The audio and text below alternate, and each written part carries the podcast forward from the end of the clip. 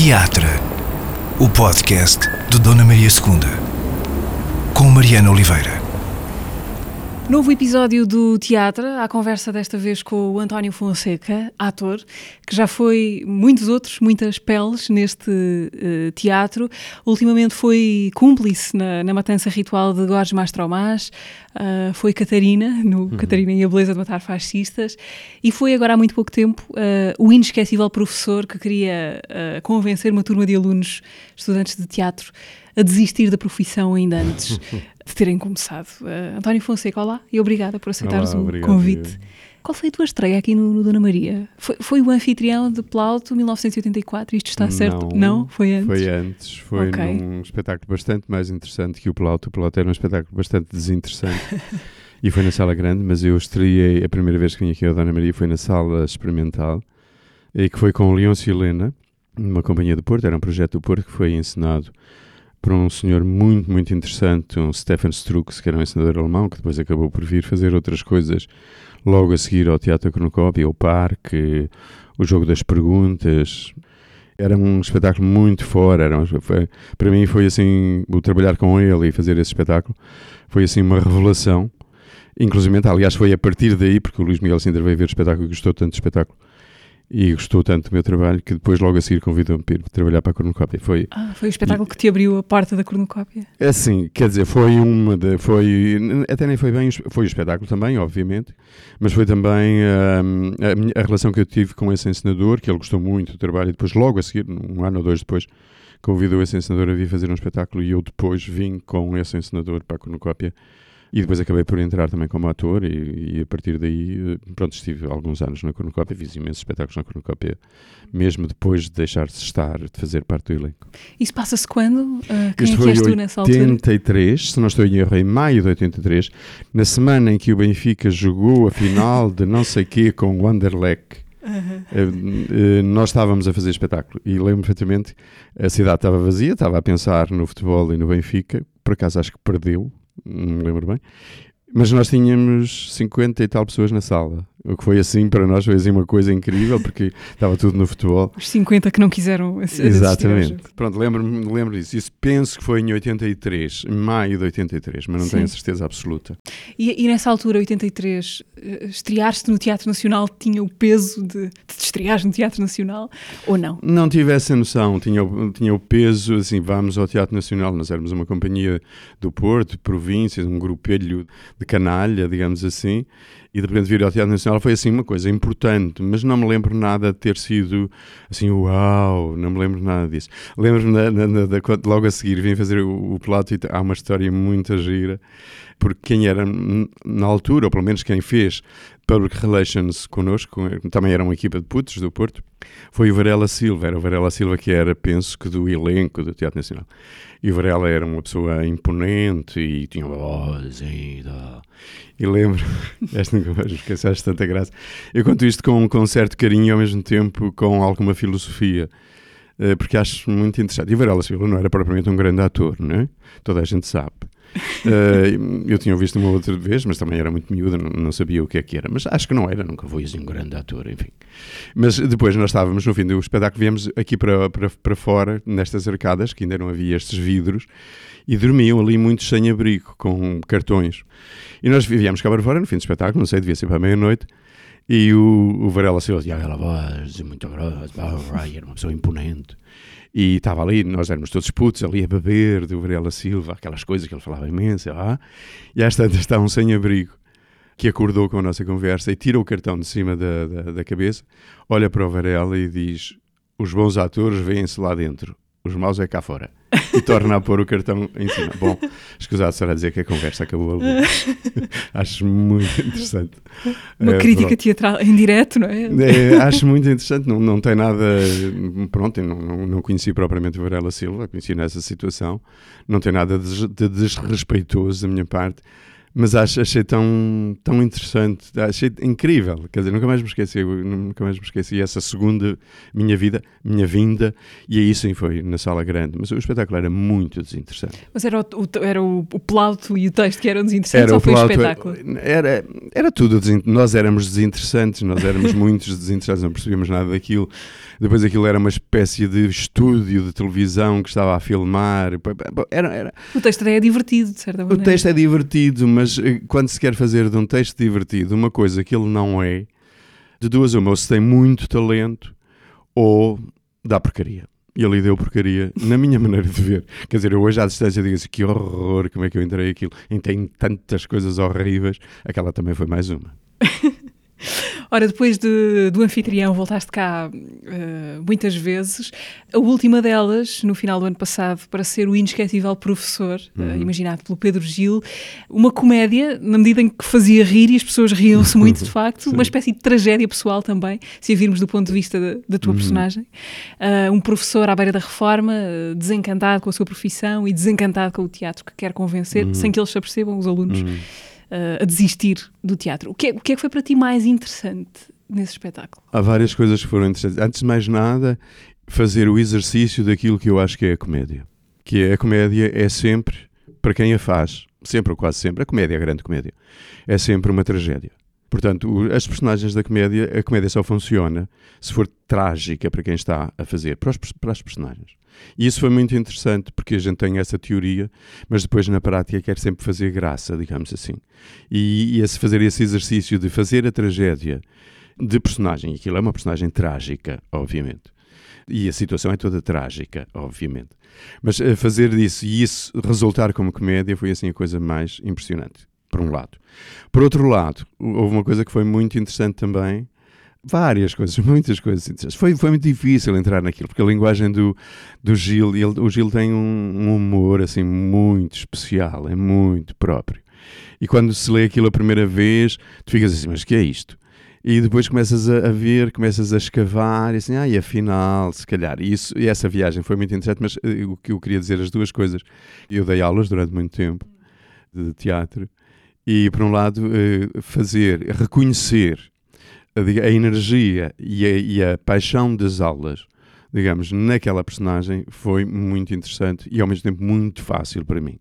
Uh, porque sempre dei aulas assim só que não dava com aqueles pressupostos, obviamente. Uhum. E isso foi muito engraçado, tu pegares nos pressupostos, que são aqueles em que tu acreditas como professor, e de repente estão numa situação que são para destruir, para o público destruir. Isso é, é muito agir.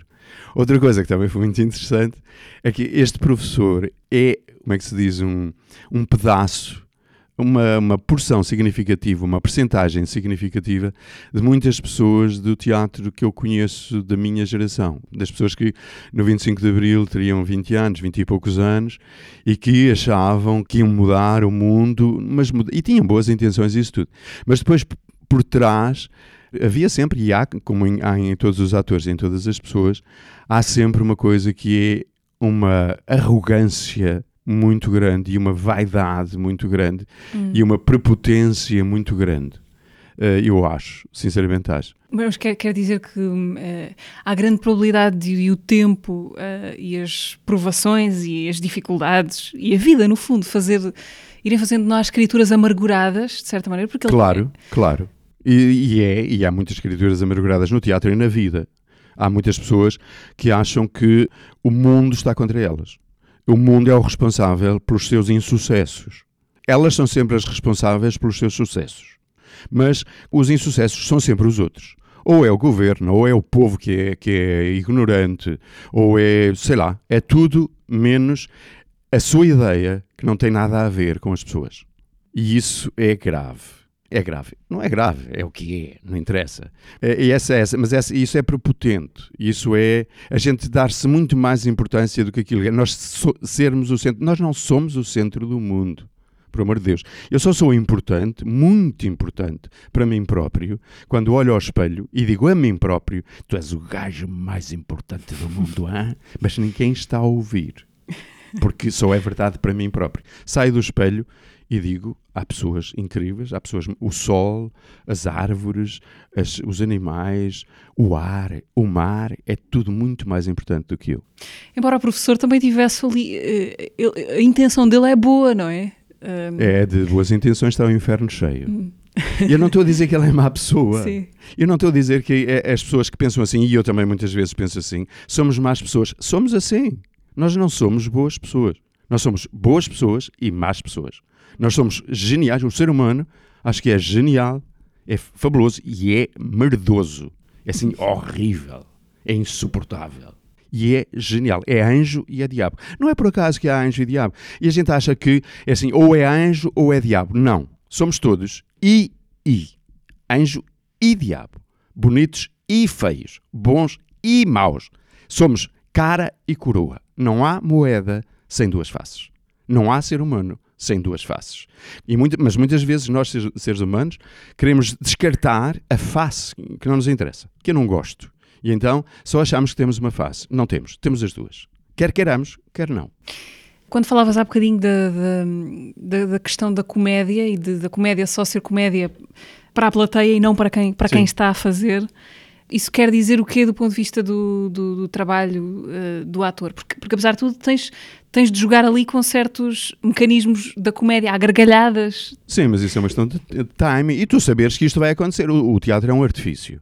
E se tu estás a fazer e sabes que isto funciona assim, tu tens que. O, o público faz parte do espetáculo. Portanto, o público é ator do espetáculo. Portanto, tu jogas com o público. E sabes que o que tu estás a propor ao público é um jogo em que o público tem um papel que é rir-se de ti, rir-se da situação, fazer pouco de ti. Mas, é- mas o que funciona é sempre isto: o público ri-se sempre, quase nervosamente, de si próprio. Porque reconhece naquilo, ah, o ele é assim, bom, eu também sou assim, mas não sou eu, é ele. então posso-me rir. Portanto, eu sou assim também, e, e a comédia acho que funciona muito assim, que a pessoa reconhece, que- reconhece também é assim, mas não é nada com ele, e então pode-se rir. Eu rio-me sempre, nós rimos-nos sempre, das, das desgraças dos outros. Ah, Vai, vai na rua uma senhora ou um senhor, escorrega, cai. Imagina, outro dia, outro dia, já foi há uns tempos, vinha uma senhora, uma rapariga, muito, de saltos altos, é, impecável, muito bem arriada, assim, muito bem produzida, não sei o quê. E torceu um, a descer umas escadas, torceu um tacão, torceu e ela deu um tombo incrível. Estavam muitas pessoas ao lado. A primeira coisa que as pessoas fizeram foi uma gargalhada enorme e logo a seguir, ai meu Deus, coitada, se calhar partiu uma perna. Assim, a, a- a gente ri-se da desgraça dos outros, não é por maldade. Eu não sei se é por maldade, não sei se é, não vou julgar. Há uma frase que diz que eh, tragédia é eu, é eu partir uma unha, comédia é tu caíres a um poço e morreres. uma questão de distância, Sim. a comédia é distância. Sim, também. exatamente, mas o partir, eu partir, eu partir a unha porque é, porque é comigo. Exato, sim, sim. Sempre que é E comigo, tudo que é com os outros, tudo que é eh, nosso, que a gente dá muita, muita importância, estás a ver? Sempre que é com os outros, a gente não dá, eh, pronto, ri-se, não dá importância. Sobre a parte propriamente letiva deste, deste professor, e uma vez que foste também professor, muito tempo, no teatro tudo se ensina e tudo se aprende. Ahm, o, o talento e a vocação, por exemplo, que, que achamos que são uma, uma dádiva para alguns ungidos, eh, ensina-se e aprende-se. Assim, eu acho, sobretudo, que as pessoas é que aprendem. Ninguém ensina nada a ninguém. São as pessoas que têm que aprender. São os alunos que têm que. eh, os alunos. que- Os alunos, quem for, não interessa. Nós, na vida, é que temos que aprender, tornar nosso aquilo que eventualmente o professor, ou seja, quem for, diz. Portanto, se não houver este processo, o, o resto não interessa nada. Quer dizer, ensinar o quê? Eu não ensino absolutamente nada. Eu, eu, eu provoco. Digo, olha isto, olha aquilo. Olha este problema, olha aquele, já pensaste nele, pensa lá, como é que tu o resolves? E eu pensaria desta maneira, mas tu tens, tu tens que descobrir a tua maneira de pensar. É como a vida. A vida não se diz, é assim, não é? É assim, a vida tem isto, isto e isto. Tu tens que descobrir as tuas respostas para a vida. Para o teatro é a mesma coisa. Tu podes dizer, há as questões técnicas, obviamente, mas a técnica é sempre um problema. Tu tens este, há este problema, como tudo na vida, e tens 500 maneiras de atacar este problema, de trabalhar, e os problemas trabalham-se, de trabalhar este problema. Eu digo, eu trabalho este problema assim, e comigo dá resultado. O importante é definir o problema. O problema é este. Agora, tu vais trabalhá-lo como? Tens que inventar a tua maneira de o trabalhar. O importante é a questão da pulga. Estás a ver? É a questão da pulga. Há uma pulga para matar. Certo? Como é que se mata a pulga? Eu diria aquela história, há uma história muito gira, não posso contar, hoje fica sim, muito sim, levezinho sim. se eu contar. Eu costumo contar sempre aos meus alunos, a primeira aula, quando eu dava aulas, era a primeira coisa que eu contava aos meus alunos. Que é assim, eh, havia um senhor que estava numa feira a vender pó para matar pulgas. E ele estava naquelas feiras antigamente, e ele dizia, mas senhores, comprem este pó genial para matar pulgas, isto mata as pulgas, uau, tata, tata." Bom, esteve a manhã inteira naquilo.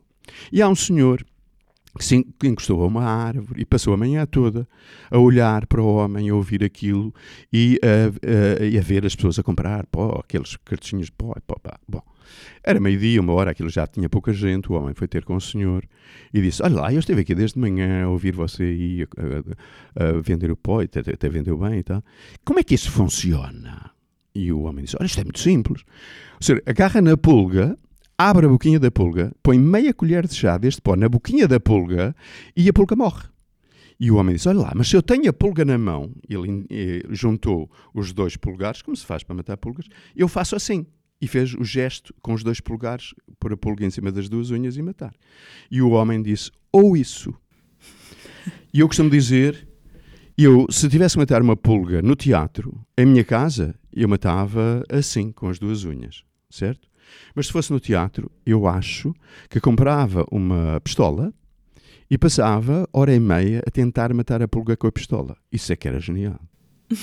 o importante, o, o- o importante não é matar a pulga. Matar a pulga é o objetivo.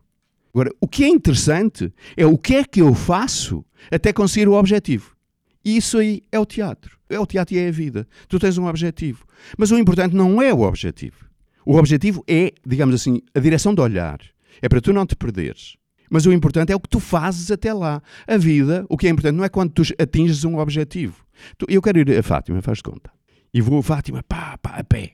O importante não é chegar a Fátima, não. O importante é ir a curtir o como diz o António Machado. O caminho se faz caminhando, acho eu, é assim, mais ou menos assim. O importante é o caminho. O importante é o que vai acontecer. Eu posso chegar a, a Leiria, a Leiria não, antes um bocadinho, tipo à Serra, à Serra da Aire, e dizer: Uau, isto aqui para o lado esquerdo é capaz de ser muito mais giro. E vou para o lado esquerdo, em vez de ir para Fátima, ou ao e chego lá, chego ao Porto de Mós e digo: Epá, tenho que ir para Fátima. Ah, já não vou para Fátima, é muito mais engraçado ir, ir para, para, para a Praia da Conceição para ver o Rui Belo, a Praia do Rui Belo. E vou eu até à Praia da Conceição, percebes? O importante é o caminho que tu fazes e estares atento ao aqui e agora. Que et nunc, como diziam, como diziam os latinos. O importante na vida e, e também na criação é o que está a acontecer entretanto. O objetivo é só para eu não me perder. Por falar em, em aqui e agora, em, em, em, em 2021 foste uma das Catarinas do Catarina e a Beleza de Matar Fascistas. Eu falei disto também com, com o Tiago Rodrigues aqui há uns meses no, no, no teatro. E, e pergunto a ti também, porque acho que a experiência de, de, de- ver o espetáculo foi também muito a experiência de ver a reação do público ao espetáculo. Um, especialmente à parte final, em que há um enorme monólogo do, do fascista da peça, que tinha estado calado o tempo todo. Como é que foi para, para ti, para vocês, atores em cima do palco, olhar para aqueles motins, ah, em alguns casos, que, que começavam a levantar-se da plateia? O que, o que é que se passou ali, na tua visão? Uh, eu acho que é uma. A peça está muito bem feita. É uma malandrice do Tiago. Uma malandrice, uh, como é que se diz? Aristotélica. Completamente aristotélica. Não sei se é aristotélica, mas aristotélica cobrestiana do, do, do Tiago. Aquilo está muito bem construído em termos de levar o público, levar, levar, levar. E depois o público, quando, mesmo o público que não entra no, no antifascismo daquele género, daquela família, porque aquela família é horrível. Reunirem-se para matar um fascista todos os anos. São, são, doidos. São, são, aquilo, aquilo é só paranoias naquelas cabeças. Bom, e portanto aquilo vai para ali fora, quando tu já, já tens a família toda, eh, todas as pessoas a gostar da família, por- porque depois a família pensa muito bem. E aquela, aquela última cena da, da, da, da Catarina com a mãe Catarina é incrível, de argumentação, e que tu não podes E fugir isso. argumenta-se muito. E tu não podes fugir a isso, quer dizer, tu tens que acreditar, tu não podes fugir àquela argumentação, porque é uma argumentação bem feita e o Tiago foi realmente, é genial. Eh, tu não podes fugir àquilo, quando já estás tu apanhado e dizer, uau, já, eh, gostamos, não é que gostamos da família, eles pensam bem, é, quando, quando já estás apanhado, vem aquela coisa do fascista a dizer, ah, é, ai, vocês gostam disto, então, mas não é isto, é aquilo. Tumba. E aí as pessoas rebelam-se uh, contra, contra isso. Se fosse espectador de, do Catarina e a Beleza de Matar Fascistas, como é que te comportarias na cadeira? E não, quase de certeza que não levantava os gritos nem gritava. Uh, não é por nada, eu não, para já não sou muito dado a essas coisas. E depois estou no teatro, por amor de Deus. quer, dizer, eu, quer dizer, eu comícios vou poucos, então ir para o teatro e ainda, ainda armar-me em comicieiro, menos. Não, de certeza que não. Mas, mas claro que, estás a ver, mas depende do dia. Às estava num dia maluco e, e a coisa acontecia. E eras tu a invadir o palco. Não sei, não faço ideia, mas acho que não. Mas não tenho nada contra, eh, não tenho nada contra quem faz. E, e digo mais, uh, nesse momento, para mim como ator, tem-me acontecido imensas vezes a emocionar-me imenso, imenso, imenso com a reação das pessoas epá, e ir, ir-me abaixo, inclusive. Porque me emociona imenso, porque, não sei, é muita energia, estás a ver? É muita energia e muitas vezes com uma verdade enorme com uma... e cada pessoa tem a sua história, quer dizer, haverá pessoas que têm razões enormes de vida até e de história para se insurgirem, seja onde for, no teatro ou noutro sítio qualquer, para se insurgirem contra um discurso daqueles. Uh, António, neste mês de março, também aqui no Dona Maria II, vais uh, regressar àquilo que tem sido um dos teus assuntos na, na, na, na última quase década e meia, uh, os Lusíadas, que aprendeste de cor, que já gravaste em disco, que já disseste nos sítios mais inesperados, até na, nas Tascas de Coimbra, uhum. numa iniciativa que teve um nome muito apropriado, Cantos à Tasca. Cantos à Tasca. Neste mês de março, na véspera do Dia Mundial do Teatro, vais fazer uh, a falação integral, é assim, não é? é, falação, é, falação. Da, da, obra do Luís de Camões, numa maratona de 14 horas. É o que está no, no, no programa não, anunciado, são, pelo sim, menos. São 14 horas, porque sim. é das 10 à meia-noite, mas são 8 horas líquidas. Os Lusíadas como nunca os ouviu, é o nome dessa, dessa maratona, já vamos falar disso, mas antes eu queria perguntar-te se esta hum, Odisseia dos Lusíadas, uh, a tua jornada épica como ator, uh, começou, começou há tempo, já em 2008. O projeto dos Lusíadas nasceu em ti com uma ideia já de, de, de, de longevidade, uh, com essa ideia de que, de que, era uma coisa que te ia acompanhar ou que querias que te acompanhasse durante muitos anos, como não. tem acontecido? Ou não? não, nunca me acontece, nada na vida me acontece. A única coisa que me acontece com longevidade é a morte. É assim, quanto mais longe, melhor. Para já.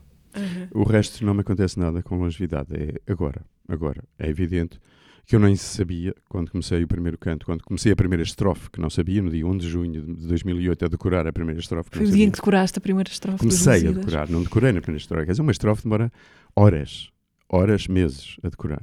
Não é um dia esta já está, não, porque depois da manhã já não a sei. Portanto, demora, demora meses, demora anos. Estava eu a dizer que não, não pensei em nada, absolutamente nada. Pensei, serei capaz, cada dia pensava isto, eu serei, serei capaz de fazer isto até ao fim? Vamos ver, um dia de cada vez. E fui fazendo, fui fazendo, e só quando cheguei ao fim do canto quinto, ou sexto, sexto, é que eu disse, epá, porra, eu tenho que conseguir. Só aí é que eu disse, não, agora não vou desistir. Aliás, nunca passou pela cabeça desistir, mas quando cheguei aí, quando passei o cabo das tormentas, digamos assim, quando estava no meio da viagem, eh, ou mais no meio, é que eu disse: não, eu agora tenho que chegar à Índia. A única coisa que eu pensei, e desculpem ser assim tão prosaico, foi muito prosaico, porque as razões porque eu comecei a dizer, porque é que foi? É assim, foram coisas muito prosaicas. E só à, à, medida em que eu fui, fui trabalhando, trabalhando, é que comecei a ter uh, motivações, descobrir motivações muito mais profundas, muito mais fortes. Porque a, a primeira coisa foi, por que não? Eu, eu acho que foi até por castigo de Nosso Senhor que, que, eu comecei a fazer isto, eu, eu, costumo contar, e foi verdade, isto foi verdade. Em 2007 eu inscrevi-me no mestrado e era tão mau, tão mau, tão mau. Não me dizia nada. O mestrado, mestrado em quê? Não digo. O mestrado se calhar era genial, mas eu, mas eu achei aquilo tão básico, tão sem graça, que eu disse assim, eu disse assim, não, porra, eu prefiro decorar os Lusíadas. Mas como quem diz, eu prefiro partir uma perna. Hum. Nosso Senhor não dorme ouviu isto e diz, então vais mesmo. Passado 4 ou 5 meses eu estava a decorar a primeira estrofe. E, por exemplo, isso foi uma razão. Eu acredito tanto nesta razão como na outra, que também foi muito clara para mim. Desculpem, sou, é muito prosaico. Assim, eu, eu sou freelancer, uh, portanto trabalho a recibos verdes. E há muitos anos. E de vez em quando tenho assim um contrato como dois ou três meses, mas normalmente é recibos verdes de meio dúzia, pronto, à tarefa, né? E pensei assim, e isto não está fácil Ou não era fácil na altura e não, continua a, não ser fácil hoje. Uh, e eu pensei assim eu, é assim, eu tenho que inventar o meu trabalho. Nós temos, se um artista é um profissional da, da, da, da imaginação, tem que inventar o seu trabalho. Ai, mas o governo. Sim, claro. Mas antes de mais nada, o que é que tu tens para inventar? O que é que tu tens para dar? O que é que tu... Bom, ok. Eu pensei: ora bem, se eu decorar as luzias, se eu fizer isto bem, eu vou ter trabalho para dois anos. Pá, porque ninguém, eu, vou, eu vou ganhar 50 mil euros com isto. Durante dois anos, estás a ver? 50 mil euros, 25 mil euros por ano não é mau. Eu dois anos tenho trabalho não me vou estar a preocupar mais com isto. Claro que isto vai dar muito trabalho, mas depois durante dois anos, porque não acreditava, não acreditava que no fim de eu, de, de, de eu saber os luzias, como, como disse depois em Guimarães, opá, que não houvesse o Ministério da Cultura, o Ministério da Educação, a Presidência da República, o Instituto Camões, seja quem fosse, que dissesse assim, opá, toma lá, dois anos contratámos-te para andares a fazer isto. E eu estava disponível. Claro que não encontrei, fiz todas as voltas e ninguém me deu um cêntimo sequer para eu fazer isto. Pronto, mas isso é outra história, não me vou estar a queixar. É assim, mas só estou a dizer. Mas ganhei dinheiro, atenção. Pagaram-me sempre que eu ia, porque depois então, ah, nós queremos, ah, então pagam. E pagavam. E pagavam normalmente bem. Mas foi uma luta enorme, enorme, enorme. Portanto, as razões, estás a ver, foram todas muito idiotas, muito prosaicas, muito nada nobres, nada nobres, a sério. E depois era outra coisa também, a única coisa nobre que, que me passou pela cabeça foi assim, pá, mas isto, pá, se é uma obra do caraças, porque eu não conhecia as Luzias, eu conhecia da, da escola, já nem me lembrava. Dividir orações e Exato, aqueles... isto, mas isto é uma obra, do, porque me aconteceu, tinha-me acontecido antes com o padre António Vieira, uma coisa parecida. É que a literatura, e isso eu sei, e sabia, não, só, não sabia dos Lusíadas, mas sabia, por exemplo, do padre António Vieira, e sabia da poesia que é muito maltratada na escola. Eu acho. A parte artística, a parte incrível da poesia, a parte incrível da literatura, da, da, da ficção, do, do sonho, da, da, percebes? Do inventar novos mundos, a escola não faz isso faz, usa a literatura quase como um, um, um utensílio para estudo de, da estrutura da língua e pouco mais. E de passar uma série de idiotices, entre aspas, da Portugalidade e não sei o quê, dessas, dessas porcarias que eu não sei bem o que é. E, e eu pensava, eu sou ator, quer dizer, porque é que eu não, não intervenho nisto? Porque é que eu não, não provoco aqui um. As, os miúdos merecem que se abra uma, uma, uma, perspectiva diferente no estudo da, da, literatura e da língua e não sei. E pensei isso. E essa é uma função do, dos atores. Eu não percebo, por exemplo, como é que um teatro nacional, sinceramente, não é um teatro nacional, qualquer companhia de teatro eh, não, não tem uma intervenção muitíssimo maior na, no papel que a arte pode ter na educação, mas no concreto, com os miúdos concretamente. Isso eu pensei. Eu penso que foi a coisa mais nobre que eu pensei se é que isto se pode considerar nobre, eh, ao, ao trabalhar, eh, ao, ao, trabalhar os Lusíadas. E depois também tem muito a ver também com a minha genealogia uh, artística ou teatral. Eu vim para o teatro porque eu dava aulas, dei aulas uh, em Trás-os-Montes, então tinha pai 20 anos. Não percebi nada. E os miúdos. Davas aulas de filosofia? Oh, não, não, português, história, ainda nem, nem filosofia. Eu era muito miúdo, já andava em filosofia, mas não havia lugares para, para, para filosofia para mim, obviamente. E, e, os miúdos diziam assim, oh, professor, e eu tinha a mania que diziam os poemas e tal. E, e os miúdos diziam, oh, professor, vamos fazer teatro, vamos dizer poesia, vamos fazer coisas assim, não sei o quê. E eu não percebia absolutamente nada daquilo. E então fui para uma escola de teatro, de repente apareceu uma coisa e fui para uma escola de teatro aprender. Eu cheguei lá e disse, eu não quero ser ator, eu venho aqui aprender umas coisas, que é para depois ir dar aulas, para, para trabalhar com os miúdos e não sei o quê tal, tal.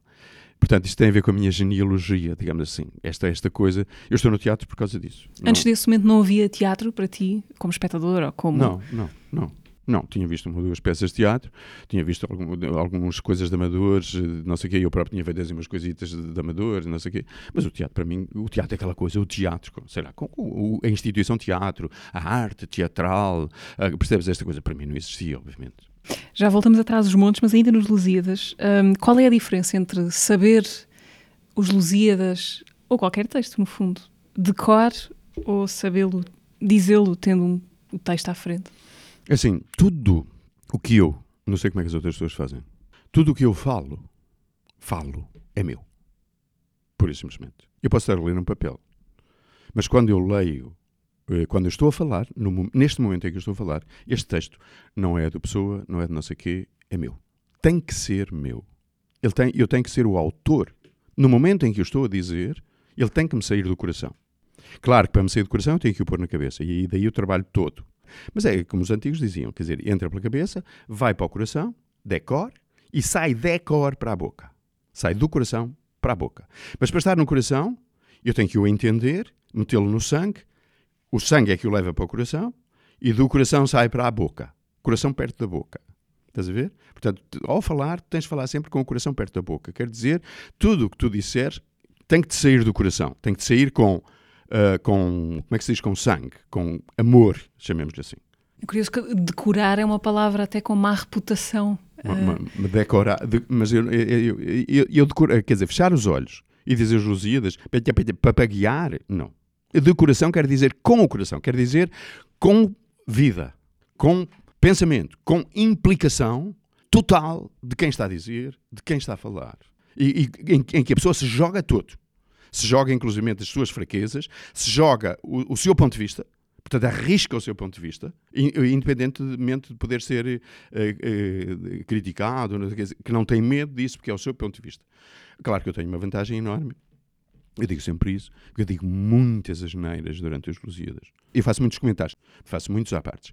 E nesses apartes digo muitas asneiras, mesmo asneiras, daquelas caralhadas mesmo, mas também digo muitas asneiras, coisas que não se podem dizer, que não se deviam dizer, que só um académico é que pode dizer. Uh, mas eu digo essas coisas todas e digo coisas, digo barbaridades, mas que eu acho que fazem algum sentido, porque são provocações. Mas eu, como estou, como é que se diz, escudo-me sempre nisso, é que eu em cima do palco sou inimputável.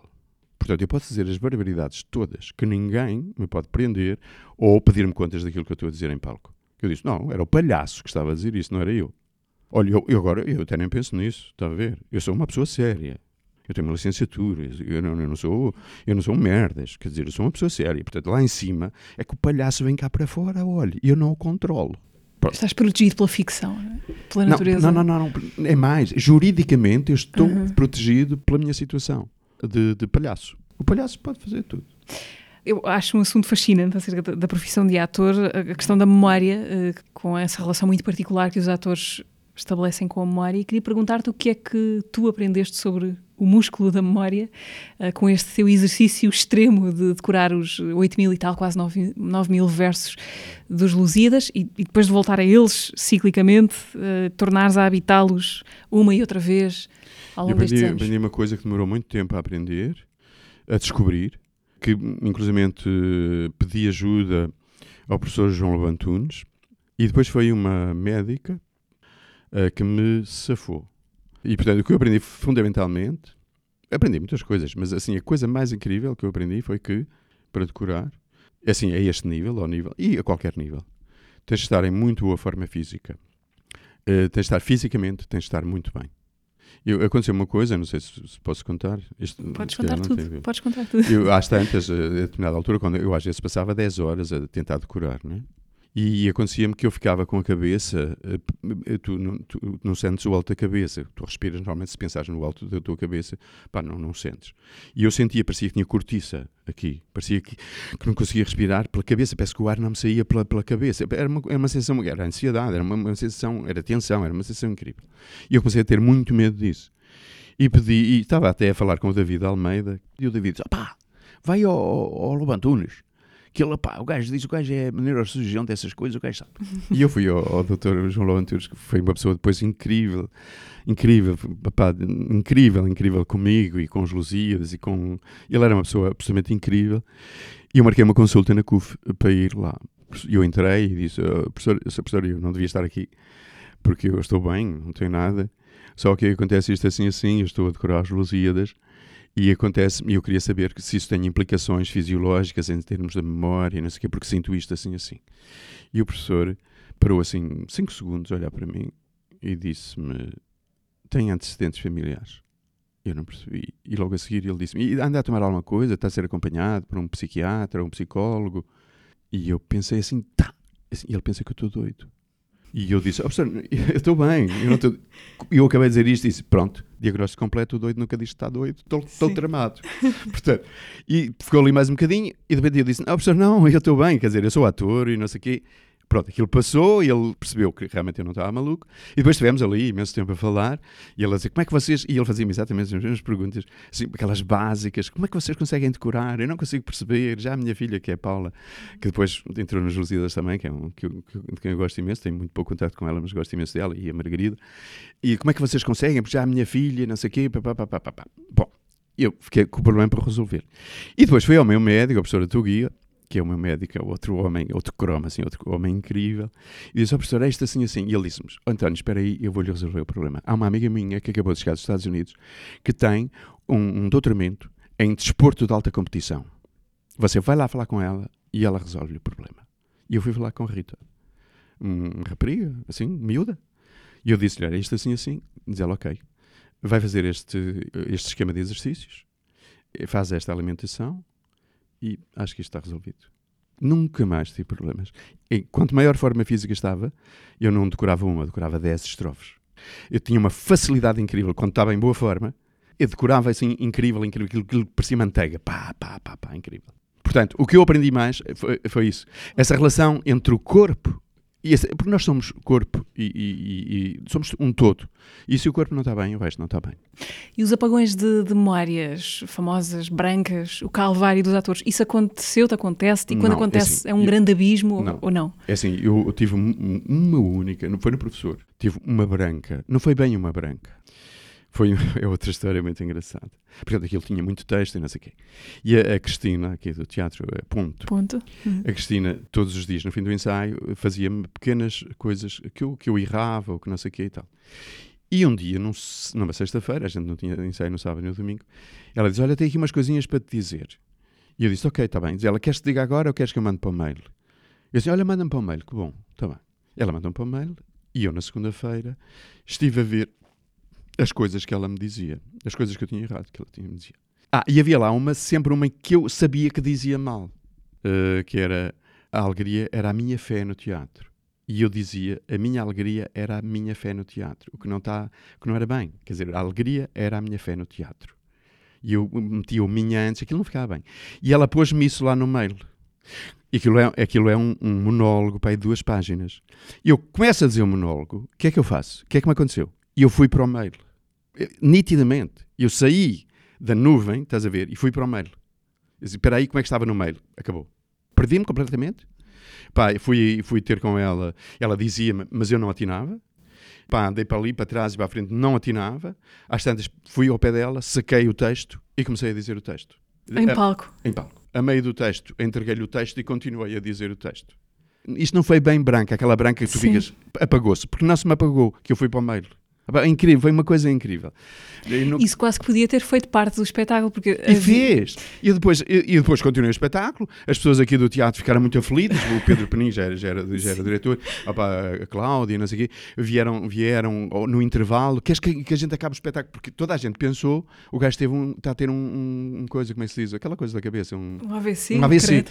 Toda a gente pensou. E eu continuei, coisa, assim, um bocado nervoso, um bocado pá, ali, mas a aguentar o espetáculo. No intervalo, ou no intervalo, não, a meio do espetáculo, fecharam a cortina, vieram ter comigo e pá, tu queres que a gente acabe o, o espetáculo? Tu estás bem? Disse, não, não, estou bem, foi só, um, pá, foi só um, fui só para o mail, em vez de estar aqui, fui para o mail, não há problema. "Ah, Mas tu vê lá, mas tu vê lá, tá, tá, não há problema nenhum. Mas toda a gente muito aflita, eu continuei o espetáculo na boa. Eh, eh, O fim da primeira parte não foi assim muito coisa, a segunda parte já foi normal. No fim, epá, eu fiquei, claro, fiquei muito aflito, obviamente. No fim, e quando foi os aplausos, eu pedi desculpa ao público. Disse, desculpem lá, aquela, aquela, aquela branca do tamanho de um caminhão tiro, mas pronto, acontece, não sei o quê. E várias pessoas vieram depois no fim ter comigo e disseram porquê que disseste aquilo? A gente pensava que era assim o espetáculo, porque o espetáculo dava para aquilo. É o professor que pega no texto, não sei, o quê, o espetáculo dava. E porque havia um momento em específico em que tu te esquecias do texto e ouvia-se a voz da Cristina lá Ah, sim, mas fundo. isso depois já foi brincadeira. Ah, depois Isso- disso? Sim. Ah, Isso já foi brincadeira que a gente introduziu depois disso. ah, Foi, foi brincadeira, vamos brincar com isto e tal. ok. Pronto, Não então estava- acho que não- já vi depois.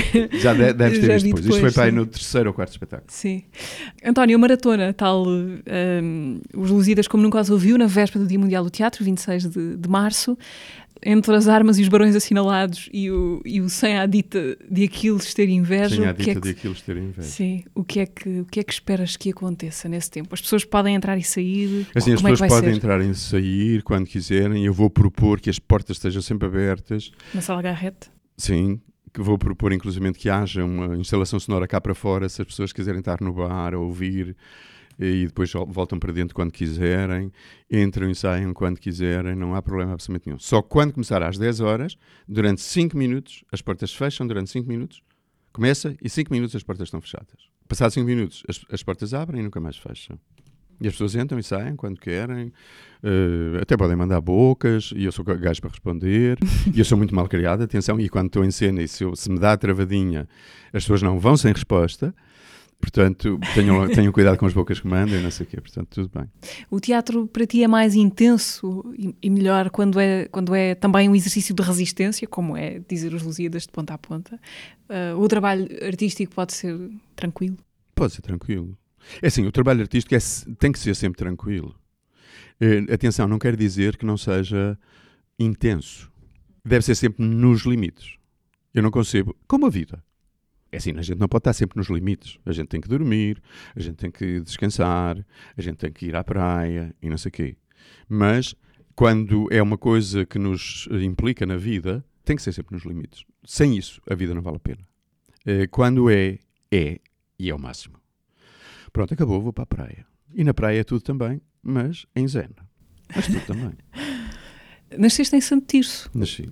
Burguens, mais propriamente, Burguês. Que é uma freguesia. Sim. Viveste lá at- até quando? Até sair de casa Vivi dos teus pais? lá, vivi lá, fui estudar para o Porto, depois, eh, portanto, aos 12, 13, 14 anos, e depois, eh, praticamente, depois ia nas férias, fins de semana, não sei o quê, e depois nunca mais voltei a viver lá, praticamente. Tens alguma relação hoje com a terra? Eh, assim, com a terra propriamente não, tenho com a minha mãe que ainda vive lá, e com a casa onde eu vivi o, tempo todo, e com alguns sítios onde tenho memórias de infância, sobretudo na Quinta, onde o meu avô era caseiro, era rendeiro. Aqui ainda existe, inclusive um tio meu que esteve lá, que passou, morreu há dois ou três anos, que esteve lá ainda até para aí há sete ou oito anos atrás, nessa quinta, portanto, a tomar conta da quinta e isso. E, portanto, há espaços ali, há sítios, aquilo, há muitas coisas já estão mudadas, mas há sítios ali que têm, sobretudo, memórias minhas de, de- de muito, muito miúdo, até aos 10, 11 anos, 12, eh, pedras, eh, caminhos, eh, coisas assim.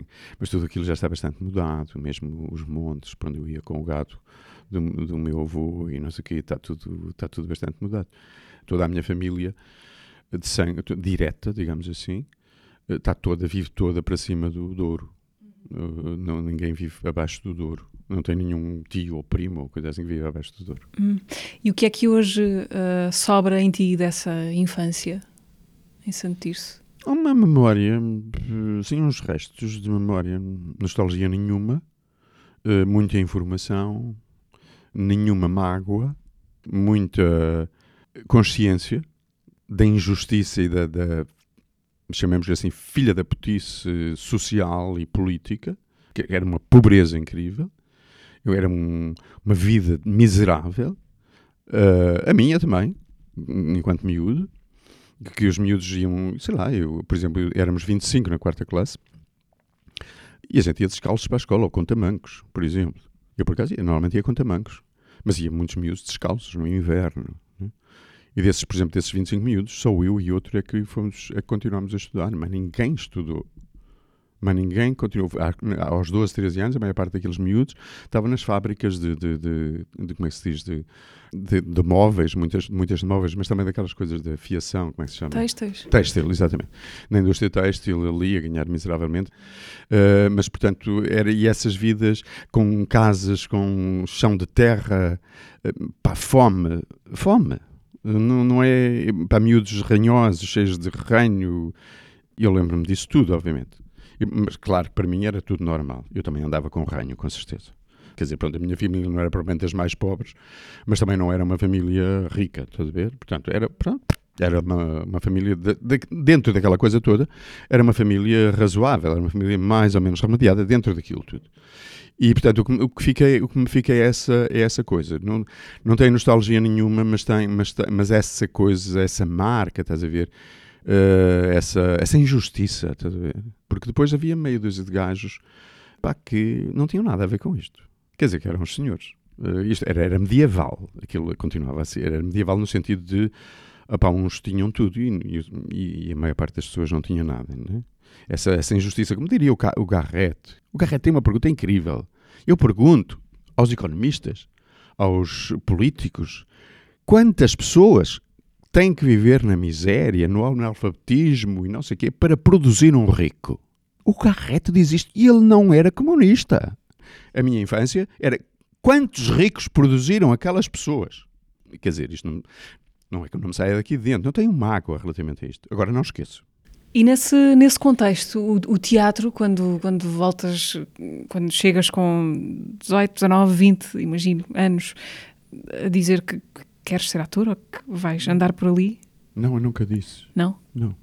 Então foi-te acontecendo? Eu só, eu só a partir pai, dos 30 e tal anos é que eu comecei a dizer bom, isto agora já que estou aqui, eu acho que agora vai ser difícil fazer outra coisa. Eu sempre dizia, no fim de cada ano, eu, no fim da escola, disse: pronto, se me convidarem para ficar aqui na companhia, eu se calhar fico, aprendo mais umas coisas.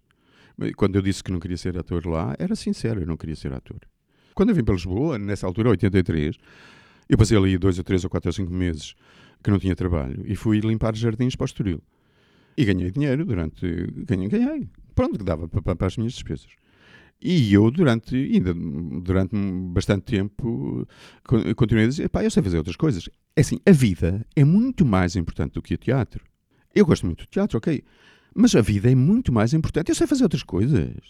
Eu sei, eu sei fazer uma horta, eu sei trabalhar na horta, eu sei fazer, plantar couves e essa coisa toda. Eu sei fazer isso. Eh, agora, já estou um bocado velho, agora, agora vou-me reformar, não, não, percebes? Não, não vou deixar de ser ator, não vou deixar de ser ator, já não vale a pena, agora vou ser reformado, portanto já nem vou deixar de ser ator, nem vou deixar, percebes?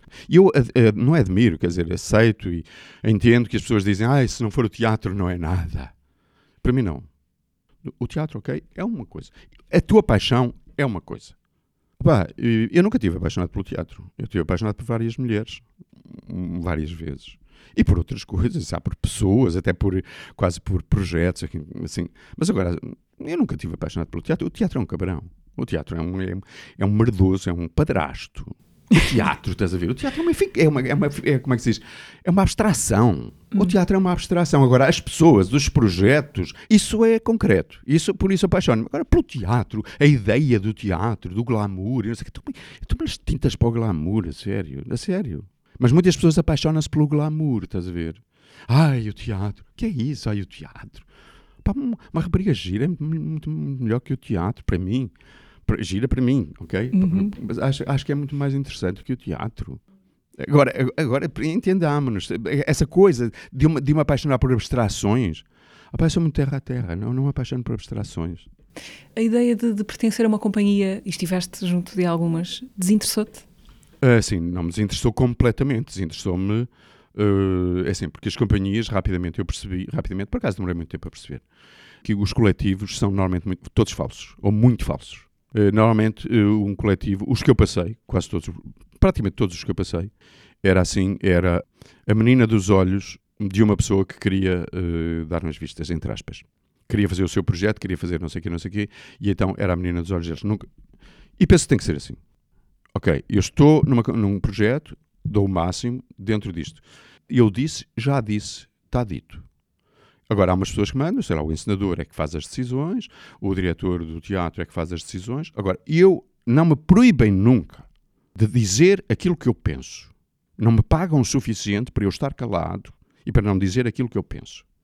Agora, se vão seguir ou não, estão-me nas tintas. Sinceramente, estão-me nas tintas. Às vezes digo, é uma pena porque o que eu disse é muito mais perto do que isso que estás a dizer. Mas tudo bem. António, paramos aqui para escutar um resumo condensado do último episódio do Teatro, a conversa com o chefe do bando, João Brites. Uh, foi há 15 dias. Falámos também de outro épico, uh, por causa da estreia do Paraíso, da Divina Comédia, aqui no teatro. E foi assim. Eu procuro criar a ficção, a ilusão, muitas vezes em confronto com aquilo que é a terra, que é a água, que é o cheiro das coisas. Nós, no fundo, quisemos afastar-nos da cidade para ver, para ver melhor ao longe, não é? para ver melhor a sociedade. E eu acabo por ser uma espécie de, de âncora aglutinadora, mas também sou o resultado de todos aqueles que passaram pelo bando, porque sinto que quando se perdem as coisas que são secundárias, nós provavelmente estamos a perder aquilo que é o motor daquilo que nós fazemos, não é? É o que faz do homem um pequeno Deus, é ser capaz de representar, traçar um risco no cajado e dizer que aquilo é uma ovelha. Eu lembro-me lá à procura de casa e ver uh, à louer, para alugar, pas de chien, pas d'étranger, nem cães nem estrangeiros. A ausência constrói sempre novas maneiras de se amar, não é? Parece que às vezes nós somos mais importantes quando não estamos lá do que quando estamos lá, não é? Tenho a sensação que tive consciência a um dado momento de dizer assim: eu tenho que fazer uma coisa que um dia mais tarde alguém possa olhar para isto e diga: é pá, isto, o João passou por aqui e tal. Mas o que me motiva a continuar é ter um grupo. Eu, se estivesse sozinho, se calhar eu não continuava. João Britos, convidado do último teatro, que podem ouvir completo no Spotify, YouTube, SoundCloud, Apple e Google Podcasts. António, estamos quase a chegar ao fim disto. Queria, antes disso, levar de ti uma sugestão. O que é que, o que, é que podes recomendar? Bom, um, eu, eu, eu, vi há, há, há, tempos, isto já, já, vai ser, já foi há bastante tempo, mas este, mas este espetáculo é capaz de ser, uh, voltar a ser reposto ao longo deste ano. Foi uma coisa que se chama Da Família, do Teatrão, o texto de Valério Romão, que é um escritor que eu não conheço, que é um espetáculo incrível. Mas o que, o que eu acho incrível ainda mais, e, e pronto, estejam atentos, é o trabalho que o Teatrão faz. É um trabalho absolutamente incrível. Eles fazem um trabalho incrível. Eu tenho lá visto, lá visto, tenho visto lá espetáculos absolutamente maravilhosos. E o trabalho que eles fazem com a comunidade, com as escolas, com... é uma coisa impressionante. E esse, este espetáculo é fantástico. Há outro espetáculo que eu vi há dois ou três anos deles também, eles se calhar vão repor. Epá, não perca. Eu não percebo porque é que este espetáculo, que se chama Eu Salazar, como é que este espetáculo não, não foi a todo lado? É um espetáculo feito a partir de pessoas que nasceram uh, 73, 74, 75, a companhia é tudo gente com menos de 50 anos, e, eles, e fazem um espetáculo maravilhoso que é quem é o, o Salazar para eles. É uma coisa maravilhosa esse, esse, espetáculo. Bom, mas eu queria falar era do, da família do, do Valério Romão, porque acho que este ano vai voltar e, eventualmente, por exemplo, esse Eu Salazar também voltará. E realmente prestar uma homenagem enorme, enorme, enorme. E uma admiração assim, até me dói, estás a ver? E quando, quando vejo, são meia dúzia deles, são cinco ou seis, assim fixos. Mas o trabalho que eles fazem, dói-me a sério. Eu fico, fico sem respiração. Recomendação para acompanharem o Teatrão, companhia de Coimbra.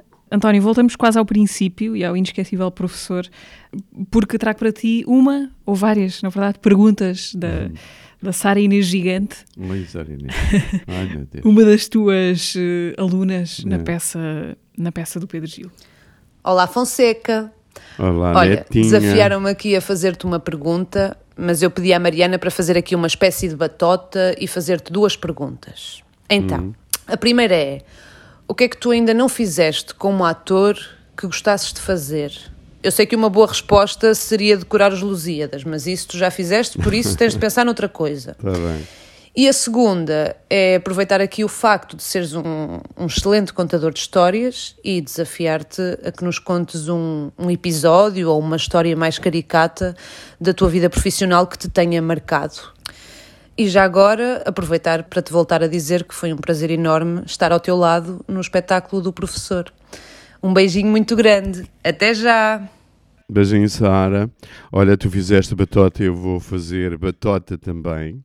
Eu sei que a netinha gostaria que o avô dissesse que gostaria de fazer o Rei Lear, aquele avôzinho, paizinho, mas assim eu gostaria muito, mas tem que saber, tem que responder a três perguntas porquê, para quem, como e com quem. Se eu conseguir responder a essas quatro perguntas, se houver eh, uma resposta certa a essas quatro perguntas, eu gostaria de fazer o Rei Lear. Mas eu também não queria fazer o Rei Lear, sabes? Porque eu quero ser feliz. Lembro-me uma história do. Aqui há muitos anos eu li uma entrevista do de Andrade. O Eugênio de Andrade tinha um filho, não era filho, era um miúdo que ele tratava como filho. E um dia o filho, ele perguntou ao miúdo o que é que ele queria ser quando fosse grande. E o miúdo acho que respondeu: Eu sei que tu querias que eu fosse o Fernando Pessoa, mas eu não quero ser o Fernando Pessoa porque eu quero ser feliz. Portanto, a próxima coisa que eu, eu quero ser feliz seja o Rei Lear ou seja outra coisa qualquer, e penso que a próxima coisa que vier é essa que me vai fazer feliz.